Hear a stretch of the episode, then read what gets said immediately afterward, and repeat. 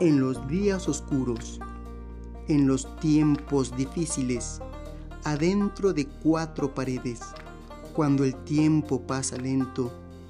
Es el momento para los relatos para los días encerrados.